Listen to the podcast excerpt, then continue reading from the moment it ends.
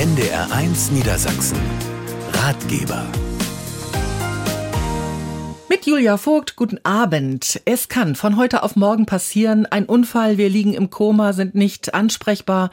Aber es muss entschieden werden, welche Operationen sind erwünscht, welche nicht. Und zu Hause, wer öffnet da die Post, wer überweist die Miete und die Rechnungen. Dann ist es gut, wenn wir eine Vorsorgevollmacht abgeschlossen haben und eine vertraute Person benannt haben, die in unserem Sinn handeln darf. Was diese Vorsorgevollmacht regelt und worauf man achten sollte, darüber sprechen wir in diesem Ratgeber mit dem Rechtsanwalt und Notar Julius Schulze-Borges aus Hannover. Freue mich, dass Sie da sind. Hallo. Hallo, ich freue mich auch. Ja, viele Menschen glauben, dass in so einem Notfall, wie ich ihn eben geschildert habe, der Ehepartner oder die erwachsenen Kinder entscheiden können. Aber das ist nicht so. Warum eigentlich nicht? Das sieht unser Gesetz nicht vor. Die Ehe ist bei uns eine Erwerbs- und Bedarfsgemeinschaft. Das heißt, sie begründet Fürsorgepflichten und Treuepflichten gegeneinander. Aber sie sorgt eben nicht dafür, dass man automatisch ein Vertretungsrecht für den anderen Ehegatten erwirbt. Ähm, dieses Vertretungsrecht sieht unser Gesetz, unser äh, BGB nicht vor. Und deswegen muss man gesondert Sorge tragen und eine Vorsorgevollmacht im besten Falle erteilen. Und wenn man keine hat, was passiert dann?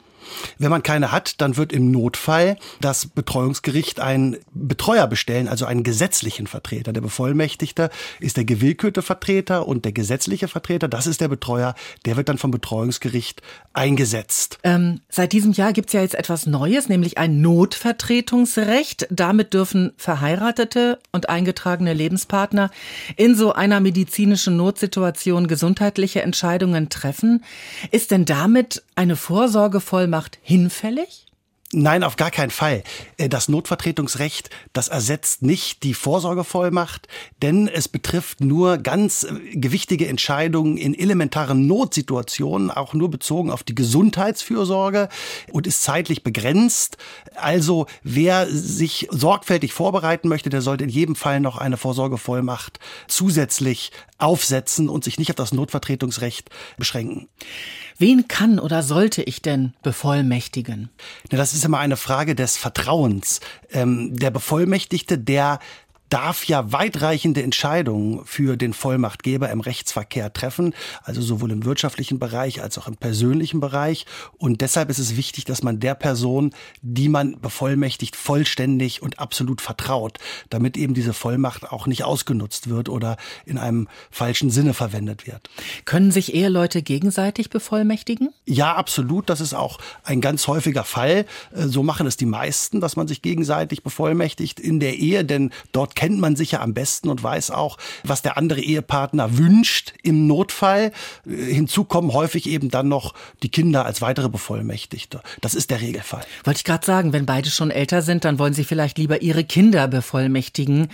Kann denn die Verantwortung da auf mehrere Kinder verteilt werden? Man hat ja vielleicht nicht nur eins, sondern zwei, drei Kinder.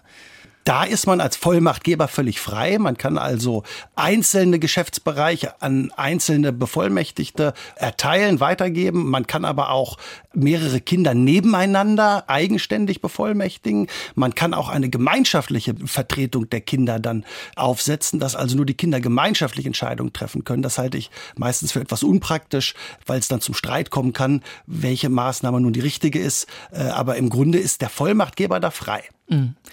Im Fall des Falles sind ja einige Dinge zu regeln. Mitunter ist auch das sehr viel Papierkram und Telefonieren mit Behörden.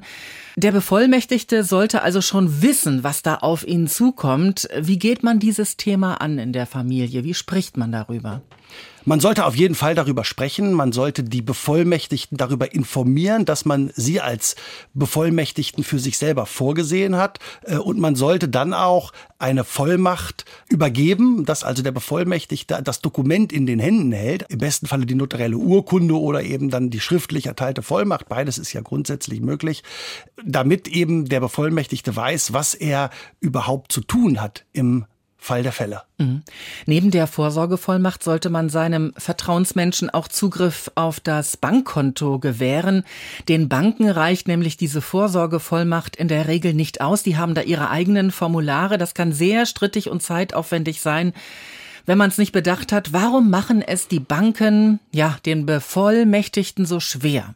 Naja, die Banken sind natürlich sehr vorsichtig, weil es eben um viel Geld geht und äh, eben auch Ersatzhaftungs- und Schadensersatzansprüche dahinter stehen können. Deswegen sind die Banken sehr vorsichtig und sie lassen nur sehr ungerne fremde Dritte über andere Konten verfügen. Nach dem Gesetz müssten insbesondere notariell beurkundete Vollmachten eindeutig ausreichen, um eben auch über die Konten zu verfügen. Aber die Banken wollen häufig ihre eigenen Formulare nochmal unterschrieben haben. Deswegen macht es Sinn bei den Banken, um Streit zu vermeiden, zusätzlich auch nochmal eine sogenannte Bankvollmacht zu unterschreiben. Dann spart man sich den Ärger. Und man spart sich auch Zeit, ne? Denn wenn es zum Streit kommt, dann möglicherweise auch noch gerichtlich und dann muss das erst geklärt werden und in der Zwischenzeit kann man eben keine Rechnungen bezahlen. Genau.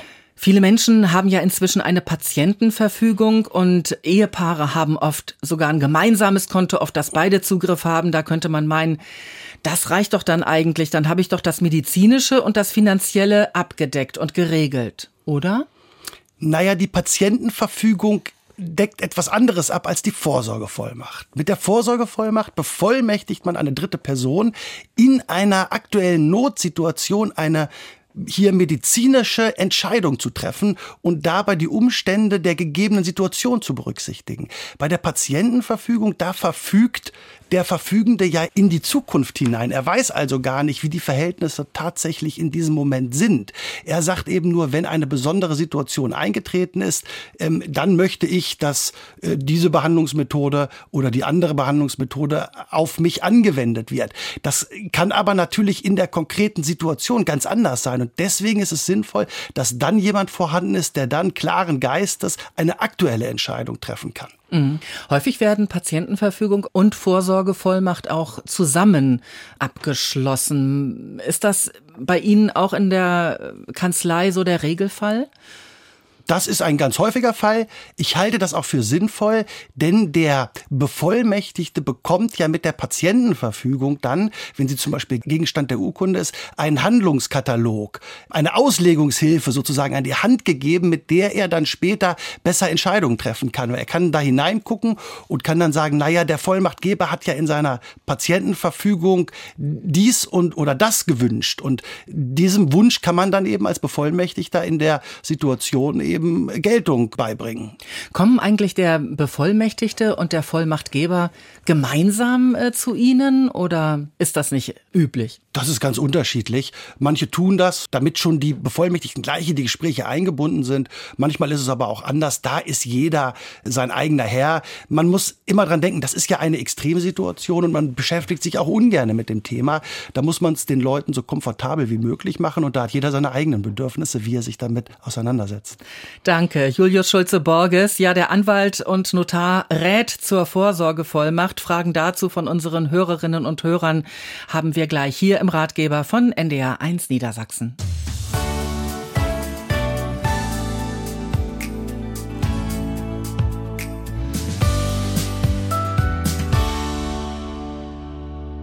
Der Ratgeber am Mittwochabend zum Thema Vorsorgevollmacht.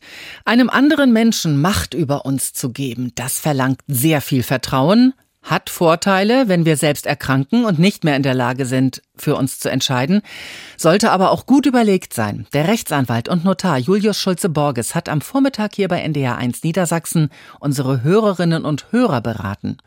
So, hier kommt unsere erste Frage zum Thema Vorsorgevollmacht. Bitte. Meine Frau ist vor kurzem verstorben. Wir hatten beide eine Vorsorgevollmacht füreinander. Und nun habe ich keine mehr. Was kann ich tun? Also erstmal ist es so, dass Vorsorgevollmachten in der Tat mit dem Tod des Vollmachtgebers erlöschen, außer es ist ausdrücklich bestimmt, dass sie über den Tod hinaus gelten sollen. Wenn das nicht drin war in ihrer Vollmacht oder in der Vollmacht ihrer Frau, dann äh, können sie jetzt aufgrund dieser Vollmacht nicht mehr vertreten und müssten sich dann auf ihr Erbrecht berufen. Dann sind sie ja wahrscheinlich, ich vermute mal, dann Rechtsnachfolger, also. Erbe ihrer Ehefrau geworden. Ja. Und dann können sie alles, alle Handlungen aufgrund ihres Erbrechts durchführen.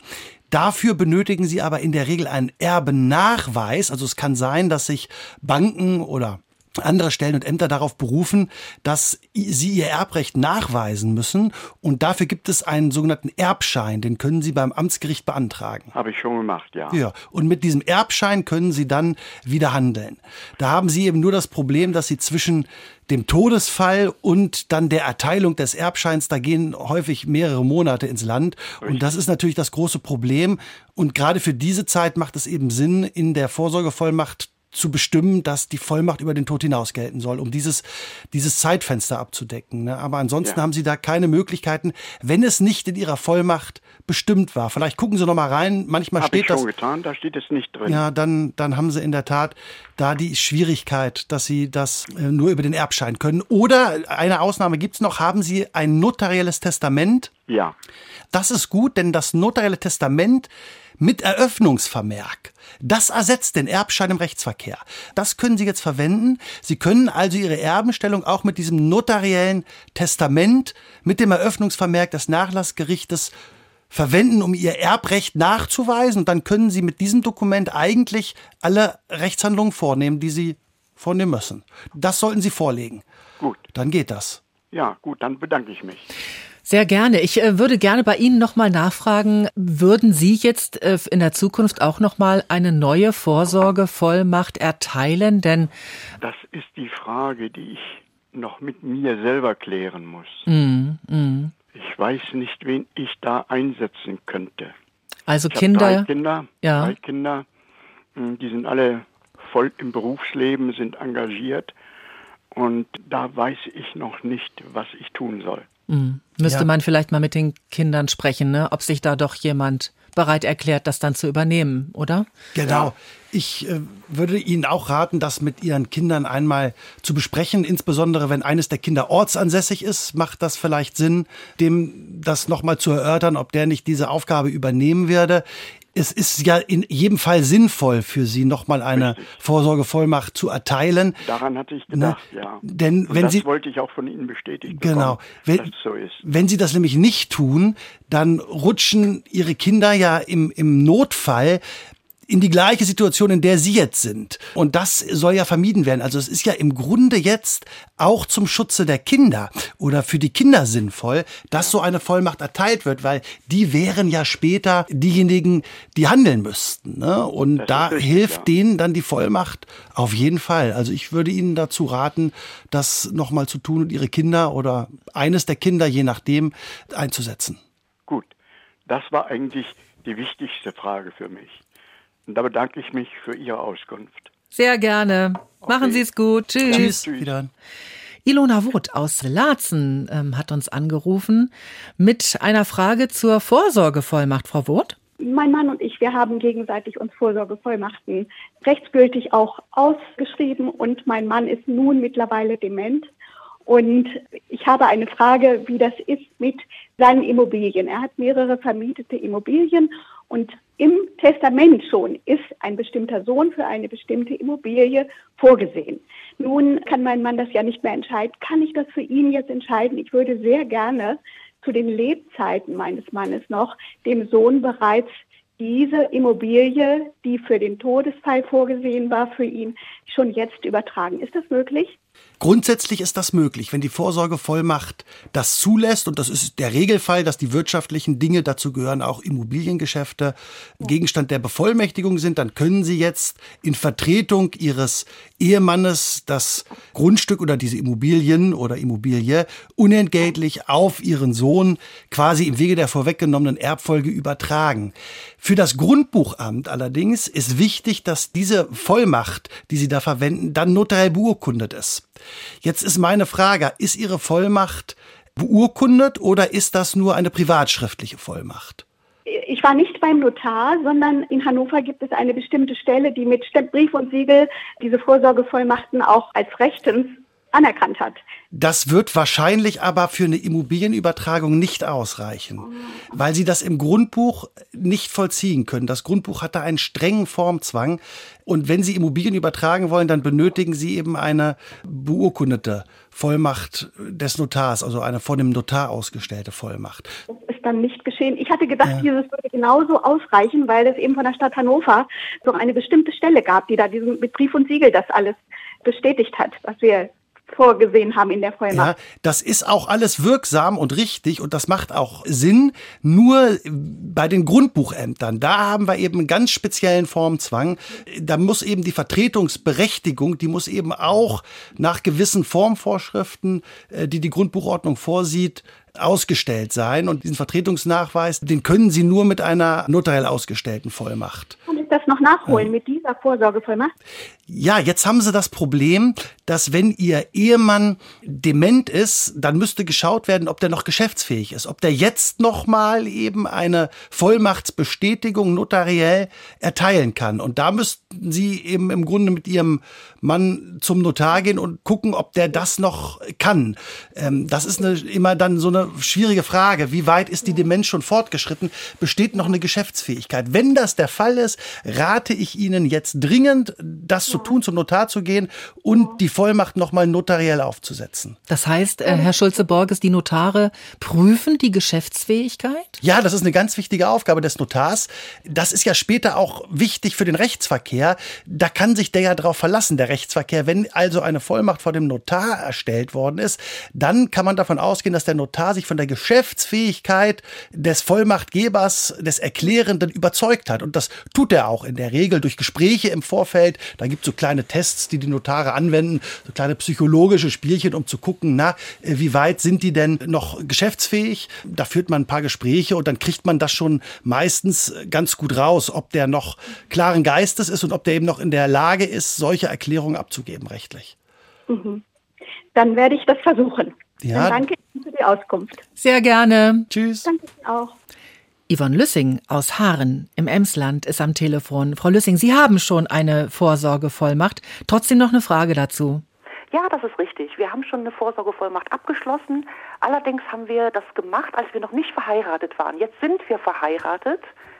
Also da hat sich ja mein Name geändert und ich wollte gern wissen, muss man das nochmal notariell beglaubigen lassen oder können wir das einfach so laufen lassen? Grundsätzlich können Sie das so laufen lassen. Allein die Namensänderung führt jetzt nicht dazu, dass die Vollmacht unwirksam wird.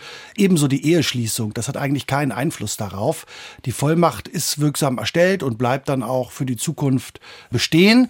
Natürlich kann man es aus Gründen der Rechtsklarheit nochmal erneuern. Das macht sicher Sinn, denn wenn man sonst die Vollmacht einem Arzt oder einem Krankenhaus oder einem Banker irgendwann später mal vorzeigt und da steht noch ein anderer Name drin, dann muss man eben zusätzlich nochmal nachweisen, dass man auch diese Person ist, die da ursprünglich mal aufgeführt wird. Also man spart sich so ein bisschen administrativen Aufwand später, wenn man das jetzt nochmal aktualisiert und auf den neuesten Stand bringt, auch datentechnisch. Das halte ich sicher für sinnvoll. Das können Sie sich überlegen. Ist denn die ursprüngliche Vollmacht beurkundet notariell oder ist die privatschriftlich? Die ist äh, notariell beglaubigt worden, ja. ja. Dann ist das nicht zwingend erforderlich, aber wie gesagt, man kann es eben noch mal ergänzen. Okay. Könnte man. Dann weiß ich Bescheid. Vielen Dank. Sehr gerne. Danke. Tschüss, schönen Tag. Danke.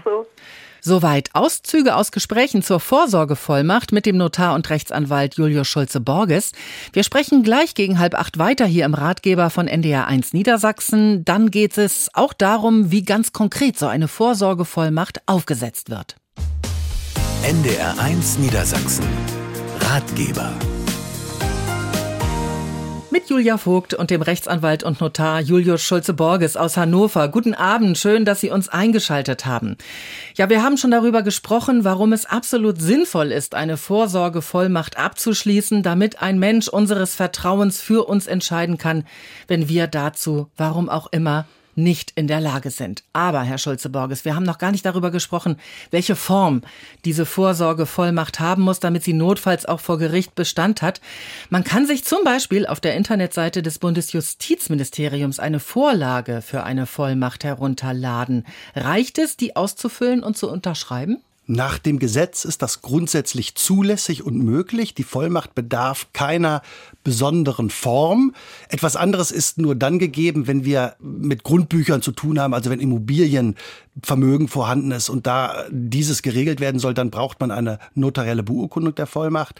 Ich empfehle aber trotz der grundsätzlichen Formfreiheit die notarielle Beurkundung oder zumindest die notarielle Beglaubigung der Vollmacht, denn durch die Beurkundung macht der Vollmachtgeber ja deutlich, dass er sich mit der Vollmacht beschäftigt hat. Der Notar hat Belehrungs- und Aufklärungspflichten ähm, und er kann auch sicher sein, dass die dort verwendeten Klauseln dann äh, den gesetzlichen Vorgaben aktuell exakt entsprechen. Also die notariell beurkundete Vollmacht hat eine höhere Durchschlagskraft im Rechtsverkehr. Was kostet die beim Notar? Das richtet sich nach dem Vermögen des Vollmachtgebers. Das ist also ganz unterschiedlich. Eine Vollmacht bei einem Vermögen von einer Million Euro kostet circa 950 Euro oder um die 1000 Euro dann brutto ungefähr. Und dann staffelt sich das nach unten. Also eine normale Vollmacht für eine vermögende Person mit einem Vermögen von 200.000 Euro, die kostet dann so um die 200 Euro, schätze ich jetzt. Mhm. Genau habe ich die Zahlen aber nicht im Kopf. Wir haben vorhin über das Notvertretungsrecht gesprochen, das es seit diesem Jahr gibt und das Ehe- und Lebenspartnern erlaubt, medizinische Entscheidungen zu treffen, allerdings nur ein halbes Jahr lang. Wie lange gilt denn die Vorsorgevollmacht? Die Vorsorgevollmacht gilt zunächst einmal unbegrenzt. Im Außenfallgehältnis gilt sie, solange der Bevollmächtigte eine Ausfertigung der Vollmacht eben besitzt, dann kann er sie im Rechtsverkehr verwenden. Es ist natürlich immer die Frage bei einer Vollmacht, die vor vielen Jahren, vor zehn Jahren oder so privatschriftlich erteilt wird. Da wird häufig gefragt äh, von den, von den Ärzten oder den Stellen, denen die Vollmacht vorgelegt wird, ob das denn noch tatsächlich der Wille der Vollmachtgeber ist. Auch hier hat die notariell beurkundete Vollmacht eine höhere Durchschlagskraft. Aber im Grunde gibt es da keine Beschränkung. Sie gilt, solange eben der Bevollmächtigte eine Ausfertigung in den Händen hält. Mm, das heißt, man sollte sie eventuell alle zehn Jahre oder sowas erneuern? Solange man sie privatschriftlich macht, empfehle ich das auf jeden Fall. Bei der notariell beurkundeten Vollmacht, da ist das nicht ganz so streng. Die ähm, hat eben, wie gesagt, eine höhere Durchschlagskraft und da kann man sich auch länger darauf verlassen. Allerdings empfehle ich grundsätzlich aus eigenem Interesse immer mal wieder zu überprüfen, ob die Festlegungen in der Vollmacht noch meinem tatsächlichen Willen entsprechen. Das heißt, man kann auch ähm, den Bevollmächtigten wechseln, wenn man nach Jahren vielleicht nicht mehr das Vertrauen zu der Person hat, die so eine Vorsorgevollmacht hat, dann kann man sich auch umentscheiden und jemand anderen bevollmächtigen. Jederzeit. Die Vollmacht kann jederzeit widerrufen werden. Das ist gar kein Problem. Das ist kein Vertrag. Das ist ja eine einseitige Erklärung. Der Vollmachtgeber kann das äh, ganz nach Belieben entscheiden und er kann also entweder Vollmacht ganz widerrufen, er kann sie abändern oder er kann eben auch andere Personen als Bevollmächtigte einsetzen. Völlige Freiheit. Mhm.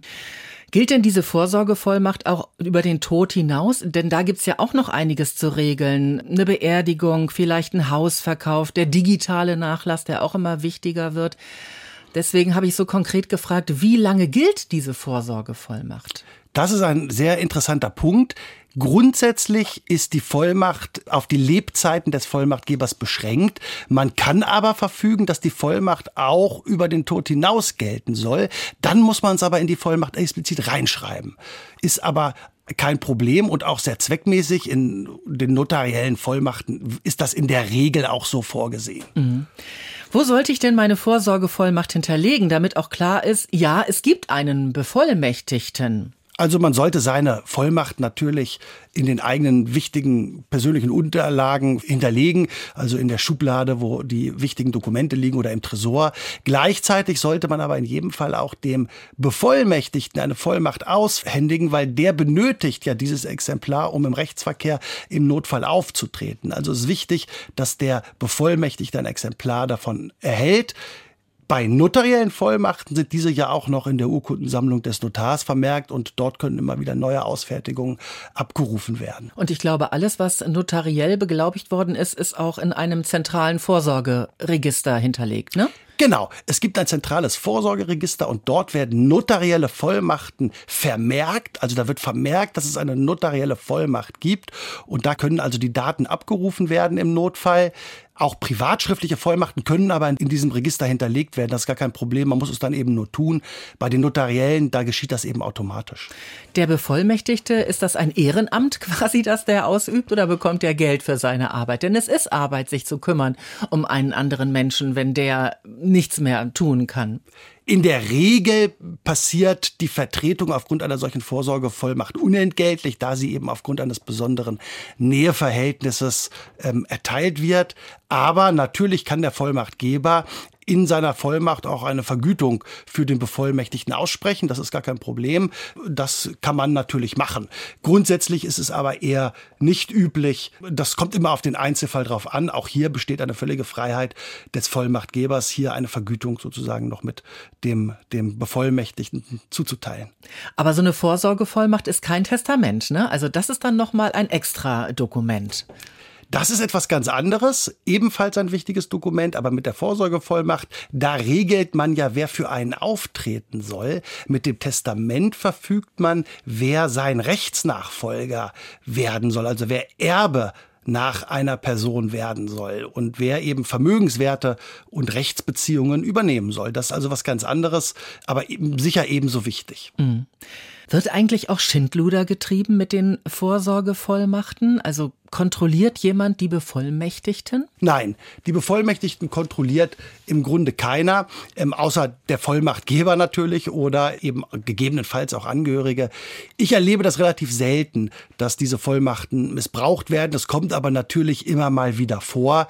Deswegen ist ja dieses Vertrauensverhältnis zwischen Vollmachtgeber und Bevollmächtigten so elementar wichtig, ähm, dass das eben nicht passiert. In der Regel sehe ich das selten, aber es ist, kommt auch vor, dass eben Vollmachten im Rechtsverkehr missbraucht werden und dann eben Bereicherungen irgendwie sicher stattfinden. Was kann ich denn tun, wenn ich keine solche Vertrauensperson habe, aber natürlich ganz gerne auch diese Dinge geregelt haben möchte? Ja, das ist dann nicht ganz einfach. Ähm, dann kann man natürlich keine Vollmacht erteilen, wenn man keine Vertrauensperson hat. Man kann dann eben nur über Patientenverfügungen seine eigenen Wünsche zum Ausdruck bringen. Äh, und ansonsten muss man sich eben dann dem gesetzlichen Vertreter, der dann eingesetzt werden würde, wenn kein anderer da ist, sozusagen äh, in die Hände legen. Kann man eine Betreuungsverfügung irgendwie vorher schon erwirken oder abschließen? Ja, das kann man machen. Man kann also nicht nur einen Bevollmächtigten bestimmen, sondern man kann auch bestimmen, dass für den Fall, dass eine Betreuung erforderlich wird, also eine gesetzliche Vertretung, kann man eine bestimmte Person benennen. Da haben wir aber wieder das gleiche Problem, denn wenn man diese Person benennen möchte, braucht man ja wieder eine Vertrauensperson, die dann der Betreuer sein soll. In den notariellen Vorsorgevollmachten bei mir und auch meinen Kollegen ist in der Regel auch gleich eine Betreuungsverfügung mit vorgesehen. Dort wird also gleich verfügt, dass der Bevollmächtigte auch gleichzeitig für den Fall, dass eine gesetzliche Vertretung, also eine Betreuung erforderlich sein sollte aus irgendwelchen Gründen, dass eben dann der Bevollmächtigte auch der Betreuer werden soll. Kann man auch sagen, diesen oder jenen Menschen möchte ich auf gar keinen Fall als Betreuer? Das kann man auch tun, selbstverständlich. Danke. Julio Schulze-Borges, als Rechtsanwalt und Notar haben Sie täglich zu tun mit Vorsorgevollmachten. Ich höre da schon so raus. Und netterweise heute Vormittag auch die Fragen unserer Hörerinnen und Hörer beantwortet. Da hören wir gleich noch mal rein in ein paar Ausschnitte hier im Ratgeber bei NDR 1 Niedersachsen.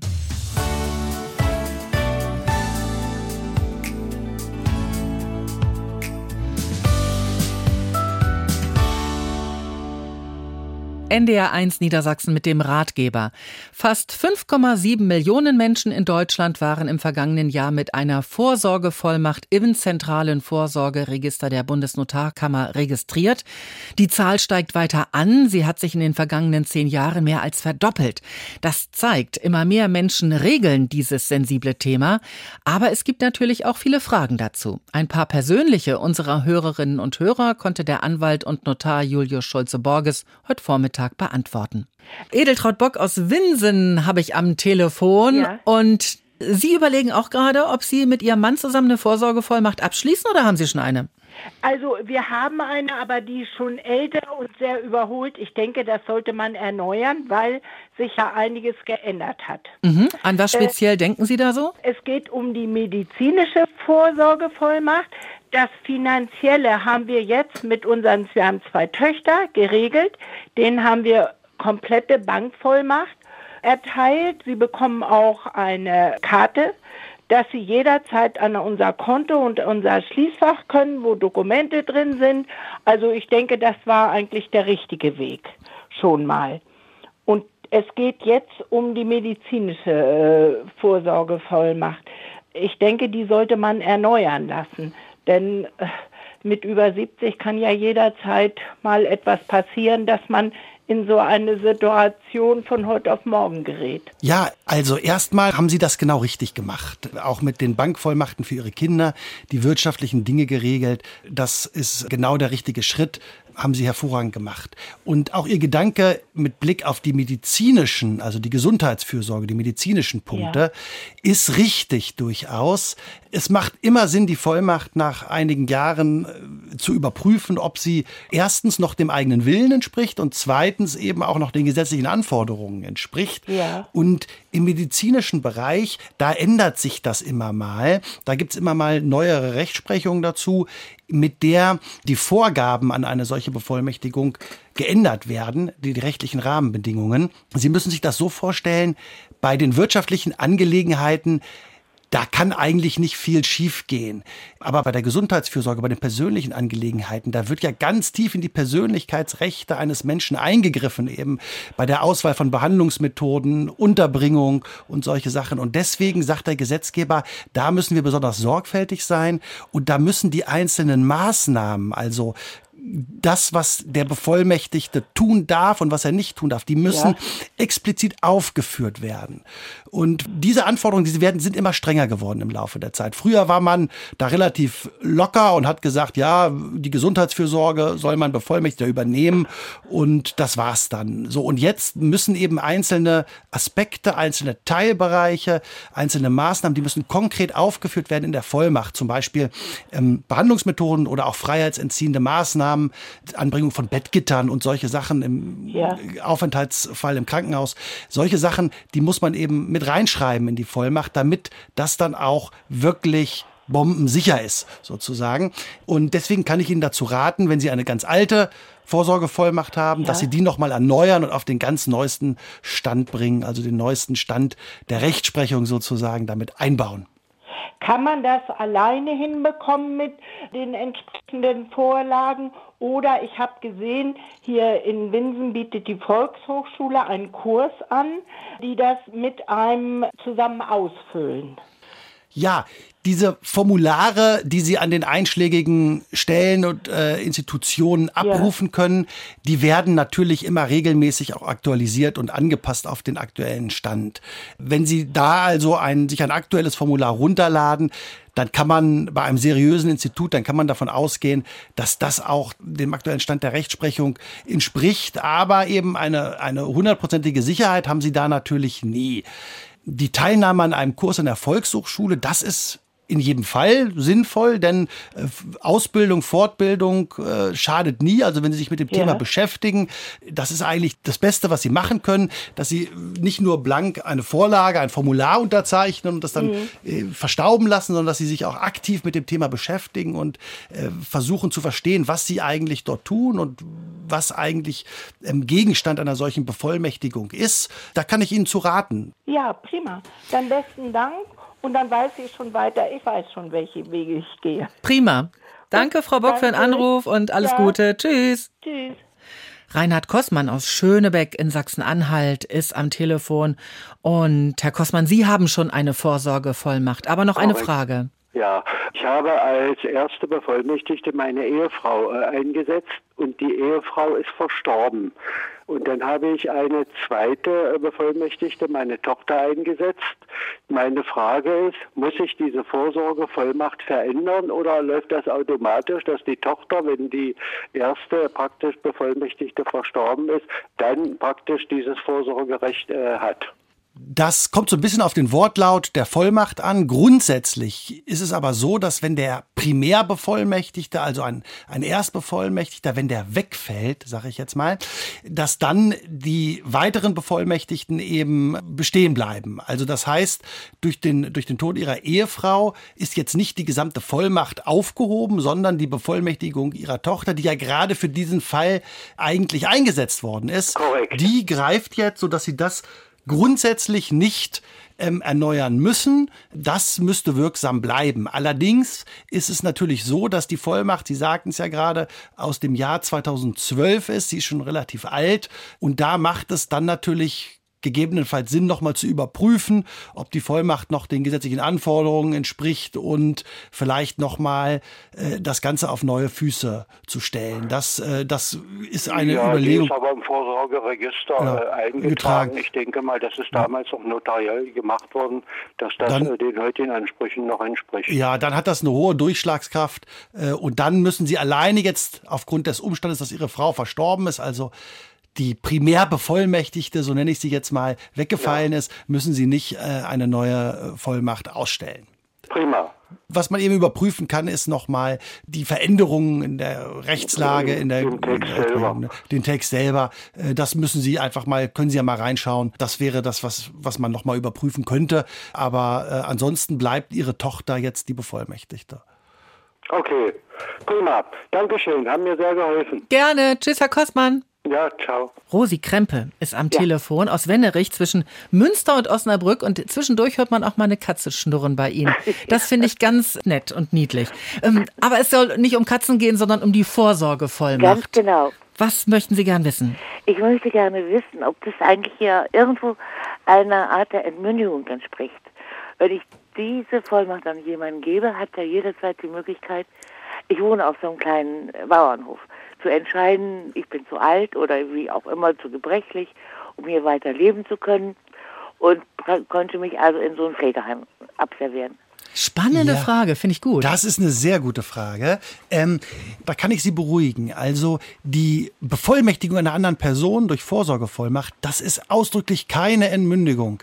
Ähm, die Vorsorgevollmacht, die wird ja unter gewissen Bedingungen erteilt. Also erstmal im Außenverhältnis ist die natürlich in der Regel unbedingt. Das heißt, da kann der Bevollmächtigte, der kann schalten und walten, da haben Sie völlig Ja. recht.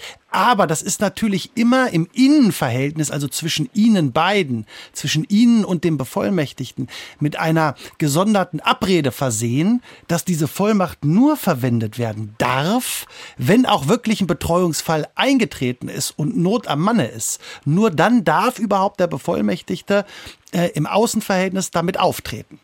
Aber wer stellt denn fest, dass das jetzt nicht Ja, nur eine genau. Idee ist?